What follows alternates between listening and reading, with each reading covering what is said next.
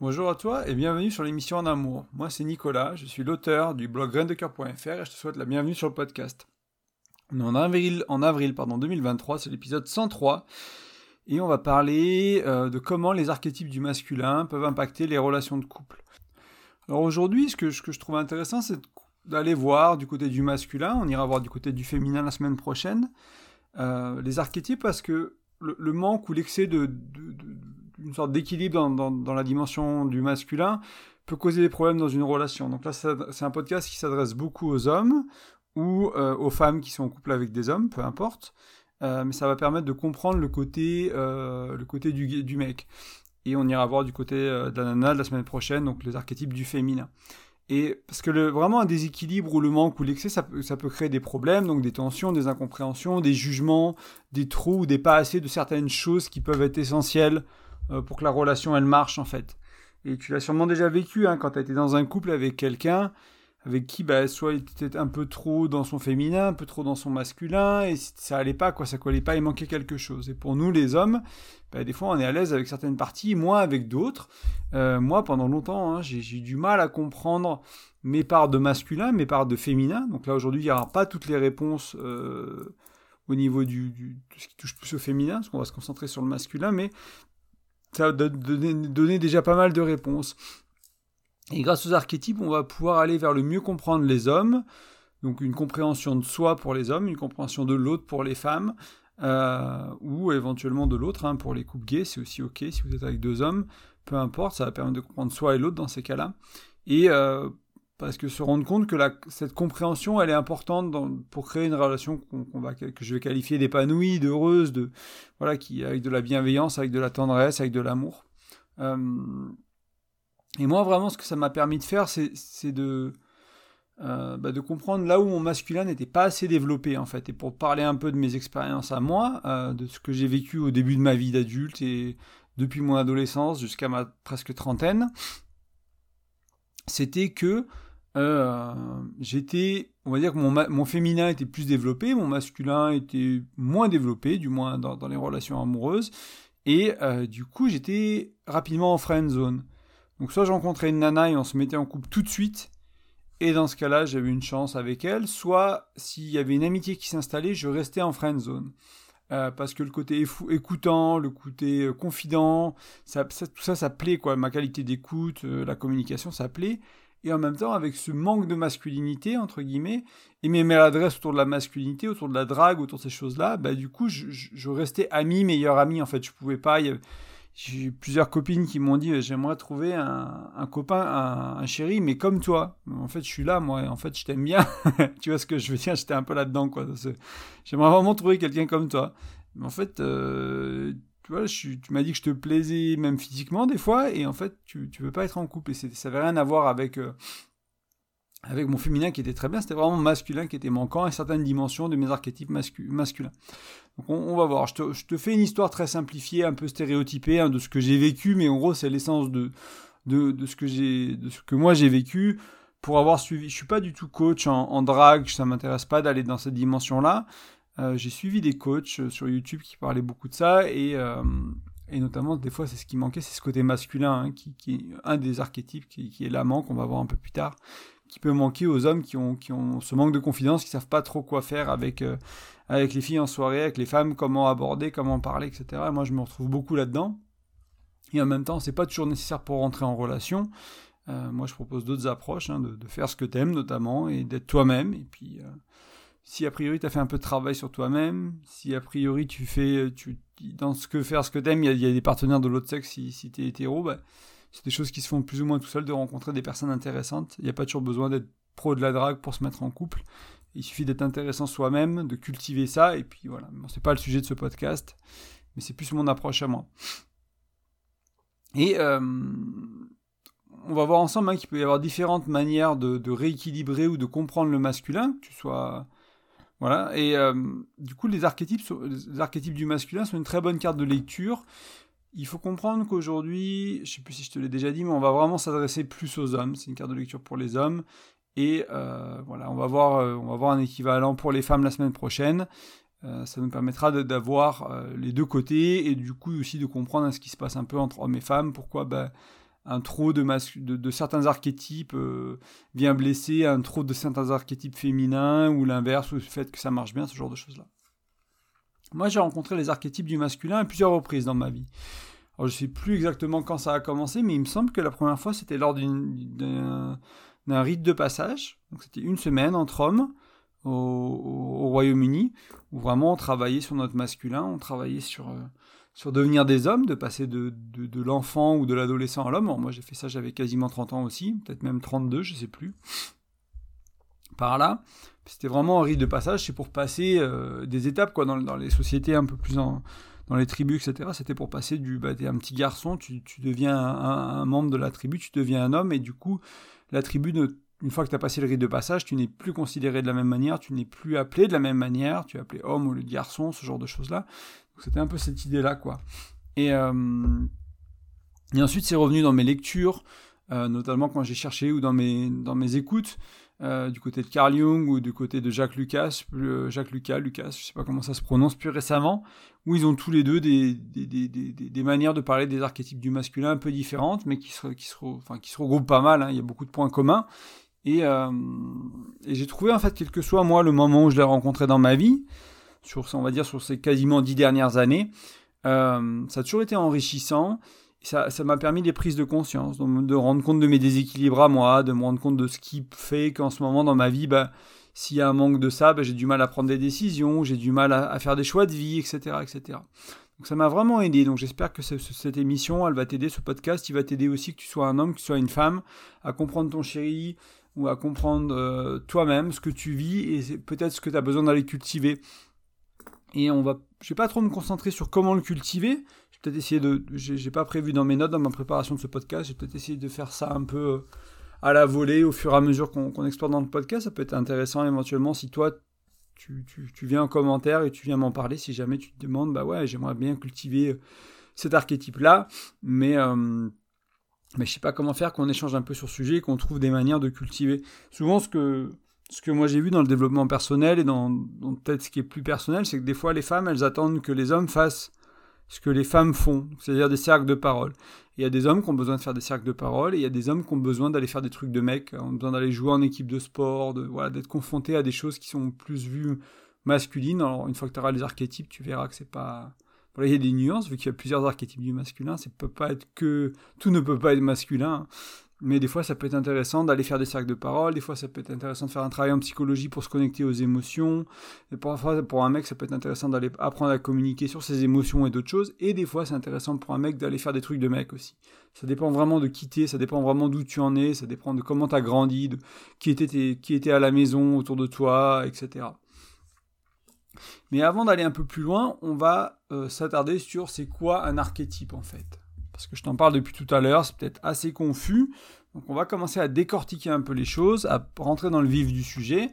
Et un archétype, ça, on pourrait dire que c'est un modèle de comportement, de personnalité qui sont présents dans l'inconscient collectif. C'est-à-dire que euh, les hommes et les femmes, euh, si je te dis, euh, enfin, surtout les hommes dans ce cas-là, vont avoir dans leur inconscient, c'est comme si c'est des choses qui étaient présentes chez tout le monde, vont avoir ces modèles de comportement et ces personnalités. Alors, est-ce que c'est inné? Est-ce que tous les hommes de tout le monde ont ça? Ou est-ce que ça a été acquis dans nos sociétés? Peu importe, c'est pas la question qui m'intéresse aujourd'hui. Mais il euh, faut comprendre que c'est présent euh, dans l'inconscient de beaucoup de personnes. Et là, en, l'amenant, en en parlant, on va pouvoir mettre de la conscience dessus. Euh, ça va pouvoir être un peu plus conscientisé et tu vas, tu vas te rendre compte que ça, ça peut encore permettre de te mettre en chemin, de te mettre en travail par rapport à ça. Donc il y a plein de versions des archétypes du masculin. On a vu, je t'ai parlé de Jung, je t'ai parlé de Lucas, de Jacques Lucas, de Carl Jung, il y en a sûrement plusieurs.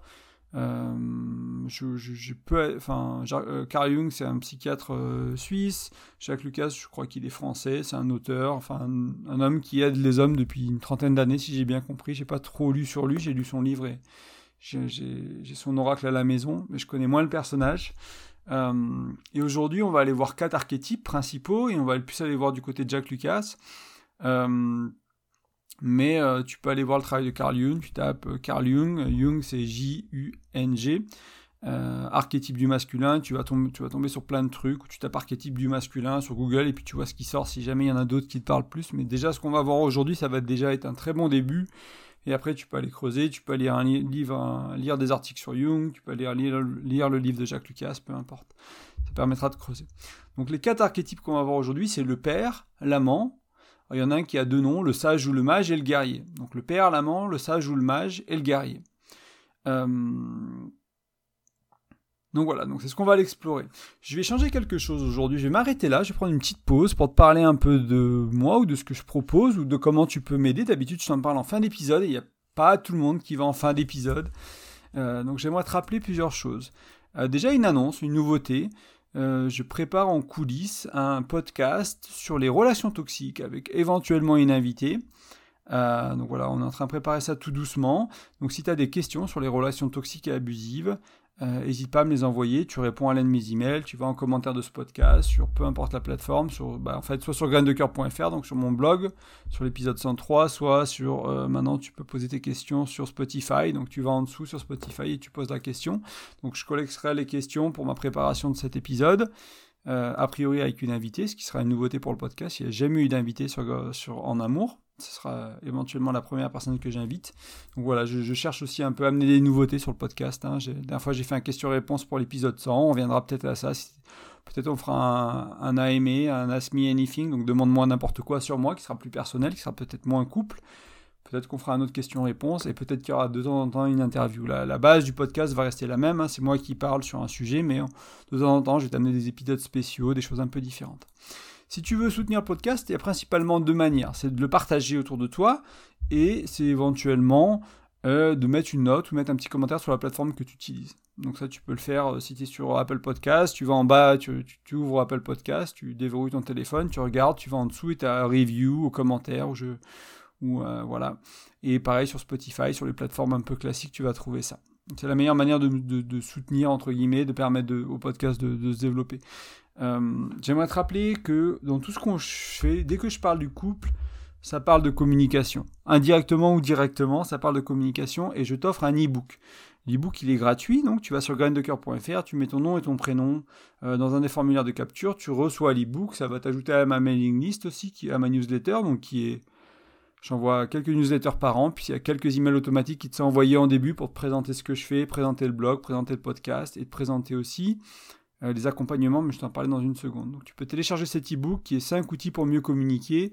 Il est gratuit, je te l'offre, et c'est vraiment des, choses importantes pour moi pour aller vers un couple plus serein en termes de communication, de bien-être, de fluidité.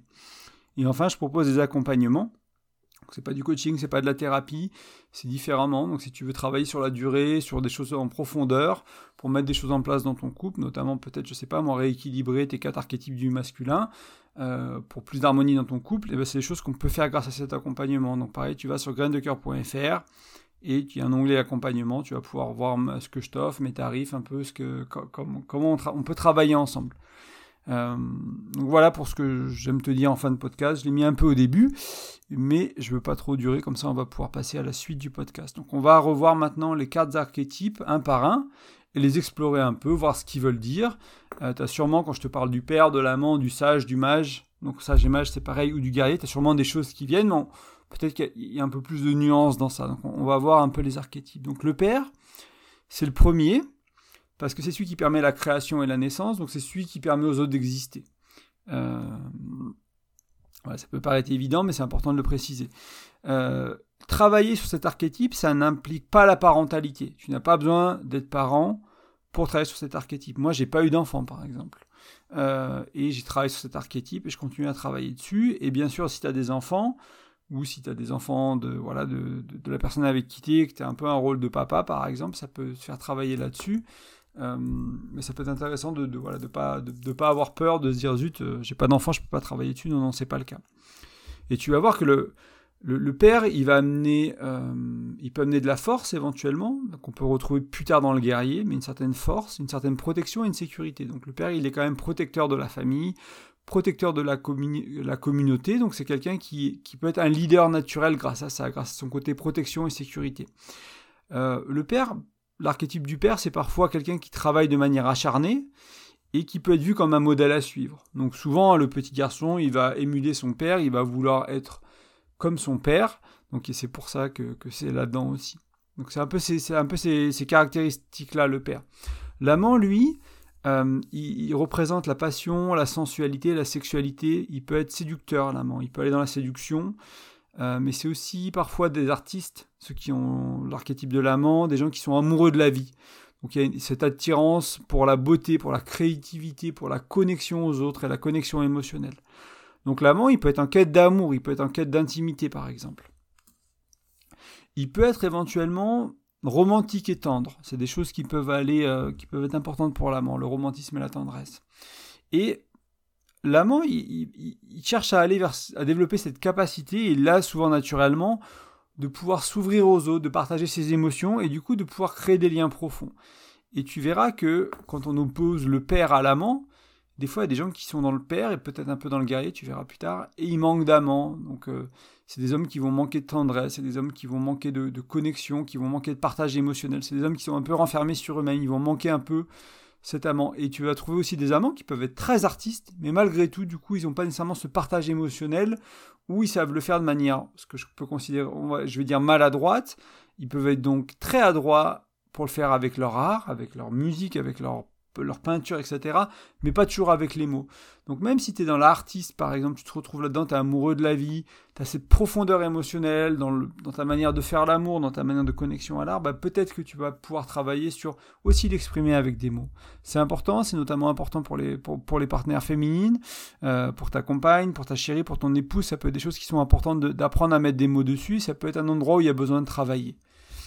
Et l'un des enjeux de l'amant, c'est qu'il peut aller être dans la dépendance affective ou dans le faire plaisir aux autres dans l'approbation des autres.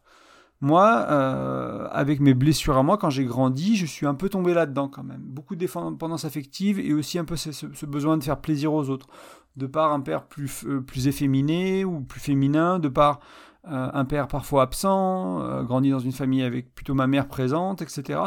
Donc des choses qui ont fait que je suis tombé dans une sorte de dépendance affective, ce vide que j'avais, et euh, chercher l'approbation des autres. Donc ça, a créé aussi hein, cette, friend zone euh, que, je vivais quand j'étais plus jeune dans ma vie, cette, cette, difficulté à rentrer en relation avec les femmes.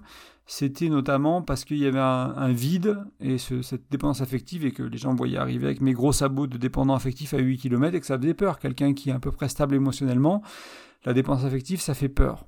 On sent qu'il y a quelqu'un qui veut être un peu vampire, qui veut prendre, donc ça fait peur. Donc ça, c'est un peu les, risques de l'amant et ses qualités aussi. Donc le sage et le mage, lui, va représenter la sagesse, l'intelligence, la connaissance.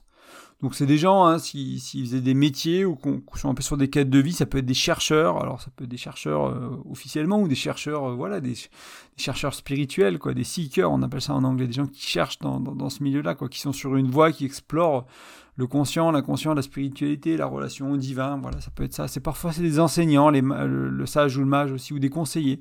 Moi, je me reconnais beaucoup là-dedans. C'est des choses. La sagesse m'a toujours intéressé, les connaissances m'ont toujours intéressé. Si j'ai créé euh, Graines de cœur et cette émission en amour, c'est pour partager des connaissances. Donc, c'est peut-être un rôle d'enseignant. Euh, j'ai travaillé dans l'assistance clientèle pendant dix ans, donc de conseiller, ce que je propose comme service autour de mon blog, c'est un accompagnement. Donc voilà, peut-être que tu me retrouveras dans cet archétype. Moi, je m'y retrouve beaucoup, le sage, le mage. Euh, donc le, sage ou le mage, il aime partager son savoir, aider les autres à comprendre le monde, à comprendre, à se comprendre eux-mêmes. Donc c'est un peu le, les, traits du, du, mage, les traits du sage. Et enfin, le guerrier, lui, il va être euh, principalement autour de la force mentale, de la force physique, du courage, de la détermination. Donc là, c'est des gens qui vont être des combattants, des sportifs, des aventuriers. Euh, moi, je me souviens d'avoir écouté il y a quelques semaines une interview de Mike Horn par David Laroche. Et là, tu, le sens, le guerrier, quoi. L'aventurier avec une sorte de force mentale, force physique, un courage énorme, une détermination sans fin, quoi. Le mec, il a fait des trucs de fou. Et en même temps, s'il était que ça, bah, il serait peut-être, il serait sûrement mort déjà. S'il n'avait pas un peu de sage, s'il parlait aussi de, son rôle de père, c'était très touchant, quoi.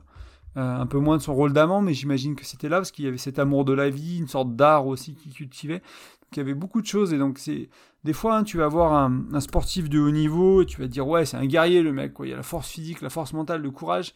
Et souvent c'est pas suffisant. Souvent ces gens là ils ont d'autres archétypes. Ils, ont d'autres choses qui, sont présents chez eux. Donc maintenant qu'on a vu un peu les archétypes ensemble donc le père hein, je te rappelle rapidement mais euh, force protection sécurité des leaders naturels protecteurs de la famille de la communauté travailleur acharné modèle à suivre. À l'amant on va être dans le romantisme, dans le tendre, des gens qui peuvent être dans la séduction, des artistes, des gens qui ont un amour pour la vie, des gens qui sont attirés par la beauté, la créativité, qui ont besoin de cette connexion émotionnelle, des gens qui aiment partager leurs émotions, créer des liens profonds. Le sage, le mage, donc des gens qui représentent la sagesse, l'intelligence, la connaissance, des gens qui aiment chercher, qui enseignent, qui conseillent. Et enfin le guerrier, donc on vient de le voir, force physique, mentale, courage, détermination, des combattants, des sportifs, des aventuriers. Donc voilà un peu les quatre archétypes principaux. Je sais pas si tu, peux prendre un moment, tu peux mettre pause pour un peu voilà réfléchir à comment il est ton chéri, à comment toi tu es, c'était un mec, et euh, là où tu es bon, là où tu es moins bon, là tu te dis bah zut, je suis pas du tout là-dedans, je me reconnais pas du tout dans cet archétype-là, euh, c'est compliqué. Euh, moi j'ai dû développer le guerrier par exemple, hein, et là je me rends compte que je suis à une, étape de une période de ma vie où le guerrier est moins est moins présent quoi. Euh, est moins présent et du coup il y a peut-être un peu de travail à faire à ce niveau-là et ça fluctue quoi. C'est pas parce que tu as travaillé ton guerrier pendant quelques années que il est mieux qu'il va pas redescendre ou l'inverse ton amant etc. C'est des choses qui fluctuent, qui, bougent. Donc j'aimerais t'amener quelques nuances avant qu'on aille plus loin. Comprends que quand tu es dans une situation de vie, donc euh, ces, archétypes ils vont s'exprimer hein, de, différentes manières euh, selon plusieurs facteurs, notamment dans la situation dans laquelle tu es. Et donc dans une situation particulière, il y a plusieurs archétypes qui vont, euh, vont s'exprimer à la fois. On va même voir dans un instant, un peu plus tard, des archétypes secondaires, et il peut y avoir une combinaison d'archétypes principaux et d'archétypes secondaires qui s'expriment à la fois. Donc je sais pas, tu peux être dans un rôle, euh, dans ton rôle paternel par exemple, hein. tu es père et tu dois euh, mettre des limites à tes enfants, tu dois être le, cas, le garant de la rigueur, etc. Bah, peut-être tu vas être un peu dans le guerrier et tu vas peut-être un peu dans le père, tu vois, tu vas peut-être être un peu là-dedans, ou tu dois apprendre une leçon à ton enfant et il est en train de grandir, etc., bah, tu vas peut-être être dans le père et dans le sage, ce genre de choses-là. Euh, je relis rapidement mes notes. Euh, ouais, surtout quand, tu vas euh, commencer à comprendre un peu les archétypes, ça va te permettre hein, de, comprendre les actions, les comportements et les motivations, les tiennes ou ceux de l'autre. Hein, vraiment. Donc ça, ça me paraît essentiel dans le couple. Et de prendre conscience de ça à ce, point-là du podcast, ça me paraît essentiel. Tu te dis, bah, ok, euh, si je suis en couple avec quelqu'un ou si moi je suis très guerrier, ça, va avoir des conséquences en fait. C'est pas bien, c'est pas pas bien, c'est comprendre qu'il y a ça là et ça veut dire que tu vas manquer d'autres choses et moi je manque de guerrier, je suis un peu plus dans l'amant et le sage. Du coup, j'ai dû développer mon père et mon, et mon guerrier. Toi, tu es peut-être dans un autre déséquilibre ou un autre équilibre et euh, tu vas devoir travailler autre chose et c'est tout à fait ok, mais ça vient avec des avantages et des inconvénients, par exemple. Euh, donc ça, c'est essentiel à comprendre. Et c'est essentiel à comprendre pour, voilà, pour vraiment commencer à voir ce qui se joue, comprendre ce qui se joue en dessous de la surface, en dessous des actions, en dessous des comportements, des motivations de l'autre. Donc comme tu t'en doutes, à ce stade, mon invitation avec ces, euh, ces archétypes, c'est de trouver son équilibre. Donc de, faire le point peut-être déjà dans un premier temps d'où tu en es et d'aller vers euh, une plus grande flexibilité.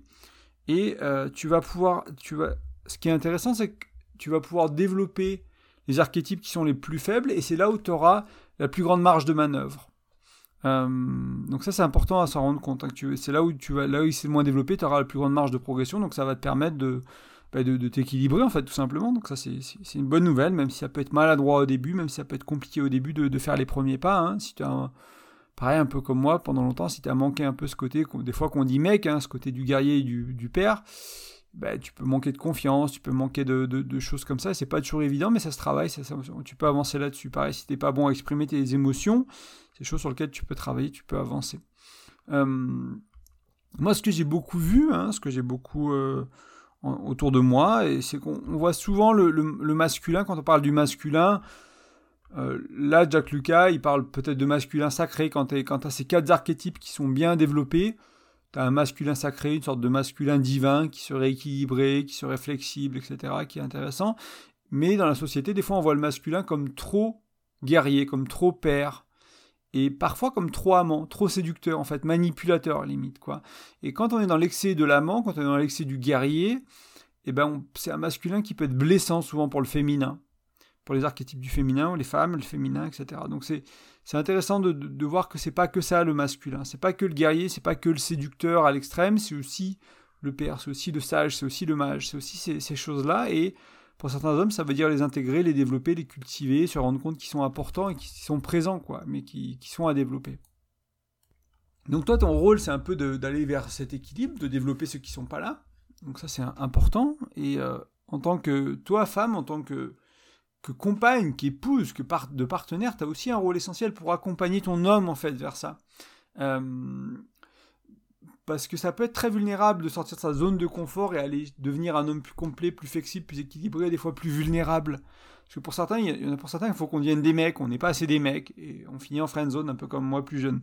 Et il y en a pour d'autres, il faut qu'on aille vers la vulnérabilité, qu'on aille vers l'ouverture du cœur. On s'est un peu trop renforcé à, être ce guerrier, on est un peu trop dans, dans l'action. Il faut un peu qu'on développe d'autres dimensions. Donc, quel que soit l'homme que, que qui a besoin que tu l'accompagnes, voilà, fais preuve de patience, de soutien, d'amour, de tendresse. Voilà, oublie, oublie pas que à toi aussi, tu verras quand on regardera du côté des, archétypes du féminin, bah, peut-être ils sont déséquilibrés ces archétypes du féminin. Et alors là, ce sera à ton homme c'est dans une relation hétéro toujours, ou à ta compagne, peu importe.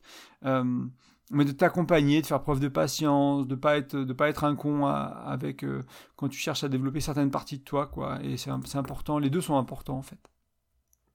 Donc voilà un peu ce que je voulais dire sur trouver son équilibre et mon invitation. Maintenant, on va aller voir du côté des archétypes secondaires. Euh, il y a une chose que j'ai oublié de te dire qui me paraît importante. Euh, les, les archétypes, c'est pas des rôles ou des stéréotypes à remplir. Ça va être plutôt des, certaines personnalités ou certains comportements. Donc l'idée, c'est de, les développer pour avoir une certaine flexibilité, en fait, pour avoir une réponse juste à la situation. Si tu as un guerrier qui est très fort et tout ce que tu sais faire, c'est répondre du point de vue de l'archétype du guerrier, eh ben, tu vas aller au clash. C'est souvent des mecs qui se battent. Moi, je me suis battu une fois dans ma vie et ça m'arrive pas de me faire de, rencontrer des gens et qui se battent régulièrement dans ma vie parce que je traîne pas des endroits, parce que j'ai pas un comportement qui fait que euh, qui amène à ça. Certains diront que c'est un manque de masculin, et euh, j'ai rencontré des gens qui étaient à l'inverse, qui se battaient souvent quand ils étaient plus jeunes, et qui ont dû apprendre à se rendre compte que c'est leur guerrier qui était trop, trop développé, en fait. Ils sont en mode guerrier tout le temps, ils sont sur la ils sont prêts à rentrer dans les gens, ils, sont, enfin voilà, ils ont cette, cette énergie-là qui est trop présente, et du coup, ils s'attirent des gens dans leur vie qui ont cette énergie-là, et puis ça, ça, va jusqu'aux mains, quoi. Donc, euh, trop faible de guerrier, bah, ça fait pas, t'es pas assez souvent un bonhomme. Et puis un, excès de guerrier, bah, t'es un peu une brutasse, t'es un peu un bourrin, quoi. Donc c'est trouver cet équilibre. Mais encore une fois, c'est pas des c'est pas des stéréotypes ou des rôles. Ça va être vraiment l'idée, c'est tout cultiver pour derrière te dire, ok, là j'ai besoin de qui? Euh, je vais peut-être faire un aparté. Je vais essayer de me noter où j'en suis dans mon plan pour revenir rapidement. Mais j'ai écouté une interview euh, c'est une interview en anglais qui dure deux heures sur, euh, sur Impact Theory. Le show il est de Tom Bidule. Il a interviewé un mec qui a été euh, espion à la CIA. Et il parlait de des stades de développement qu'on a, et en fait, il parlait de trois stades de mémoire, c'était genre de 0 à 7 ans, de 7 ans à 13 ans ou 15 ans, et puis de 15 ans à 25 ans, en fait.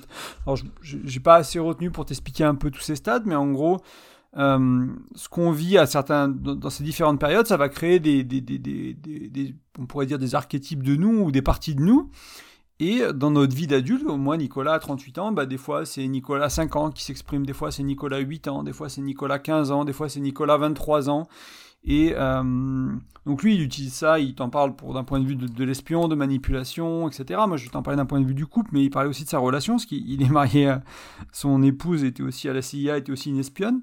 Et en fait, dans leur couple, il, régulièrement, quand ils, quand ils se rendent compte que bah, c'est euh, Nicolas, 5 euh, ans, qui répond euh, à la demande de, ma compagne, bah, elle, son rôle, ce serait d'avoir conscience de ça, parce qu'ils ont appris à lire de manière... voilà, ils ont, ils, ont cette conscience-là.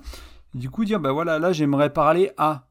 J'aimerais parler à, au Nicolas de, de... au Nicolas businessman, au Nicolas au Nicolas euh, père, au Nicolas guerrier, au Nicolas amant, au Nicolas, etc. Donc je te, l'ai un peu euh, déplacé du référentiel de l'interview qui était de, ben, en fonction de l'âge, quoi, du petit garçon, de l'adolescent, euh, du père, etc., aux, archétypes qu'on est en train de voir ensemble. Mais c'est cette idée de quand tu es en couple et que ton ou ta chérie, tu vois, qui s'exprime du point de vue d'un archétype qui est pas pas celui qui est nécessaire à la situation, c'est de lui dire, écoute là, tu es en train de me répondre en mode bonhomme et guerrier. Moi, j'ai besoin de l'amant. J'ai besoin d'une connexion émotionnelle, j'ai besoin de tendresse. J'ai pas besoin de la séduction, d'aller dans la sexualité nécessairement, mais j'ai besoin de côté, du côté tendre et émotionnel de l'amant. Ou j'ai besoin du père, vis-à-vis de la situation qu'on est en train de vivre, etc. Donc, utiliser ces archétypes pour avoir une réponse juste à la situation. Donc là, on vient d'en voir quatre, et on va passer au secondaire, et tu verras qu'il y a quasiment une infinité de, possibilités, parce que, euh, en fait, tu peux avoir des mix de deux archétypes ensemble,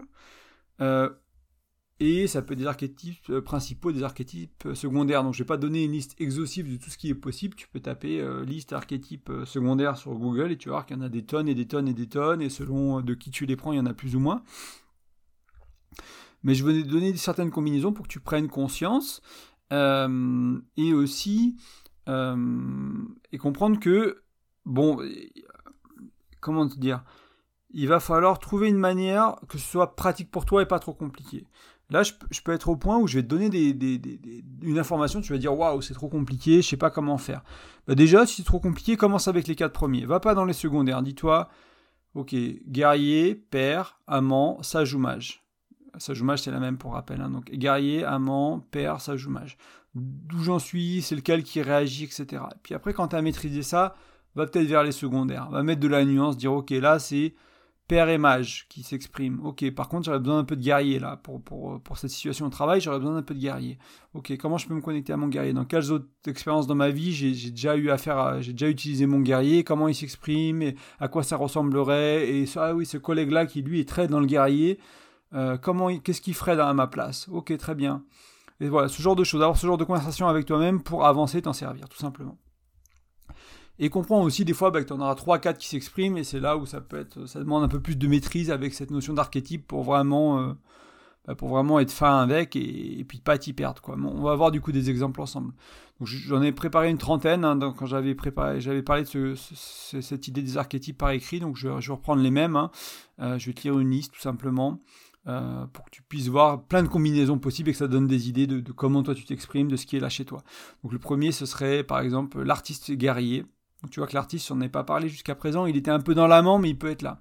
Ça peut être l'amant et le sage, donc là c'est deux archétypes principaux, ça peut être le guerrier créatif.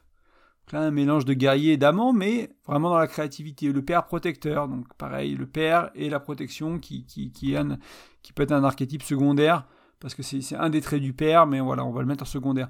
Le sage aventurier, le roi artiste, le guerrier pacifiste, le père spirituel, le sage enseignant, le roi visionnaire, le guerrier humanitaire, le père mentor, le sage leader, l'amant bâtisseur, le guerrier diplomate. Voilà, je vais peut-être m'arrêter là, ça fait déjà pas mal. Je t'en rajoute peut-être un autre qui est intéressant. Allez, quelques-uns, je vais pas tous les lire, mais je t'en donne quelques-uns qui sont pertinents. Le père jardinier, le sage innovateur, le sage pacifiste, le guerrier pacifiste, le guerrier médiateur. Euh, ça me fait penser à un autre contenu hein, que j'ai consommé il n'y a pas longtemps euh, de By Steve, un coach en développement personnel, qui disait que être pacifique, ça veut dire qu'entre guillemets, tu dois être un guerrier, tu dois avoir de la force pour être pacifique. Sinon, tu es impuissant. T'es pas pacifique si t'as pas de puissance, si t'es pas capable de violence, t'es pas pacifique, t'es pas puissant. Tu manques de puissance, t'es inoffensif. Je trouvais ça intéressant. Donc, tu vas être un guerrier pacifique, c'est. Pour certains, on a peur hein, de la violence. Moi, j'ai peur de la violence longtemps dans ma vie, et même toujours aujourd'hui. C'est ce qui m'empêche des fois d'aller vers mon guerrier. J'ai peur de l'expression de la violence, de la colère, etc. Et c'est un travail que, que, je fais.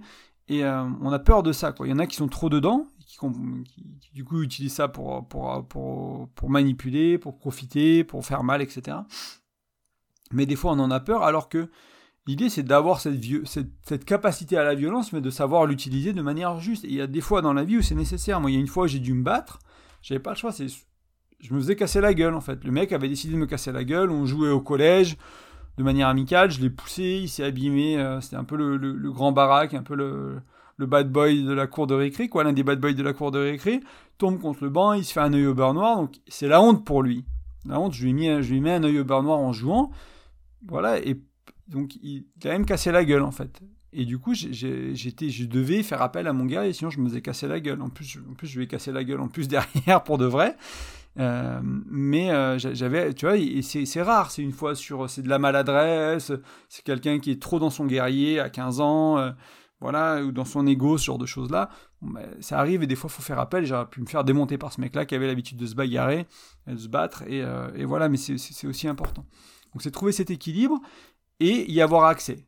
Des fois, dans la vie, c'est nécessaire, et en même temps, ben, pas casser la gueule à tout le monde que tu croises, que tu as, as, accès à ton guerrier et que tu es devenu un con, quoi. Ou une brute.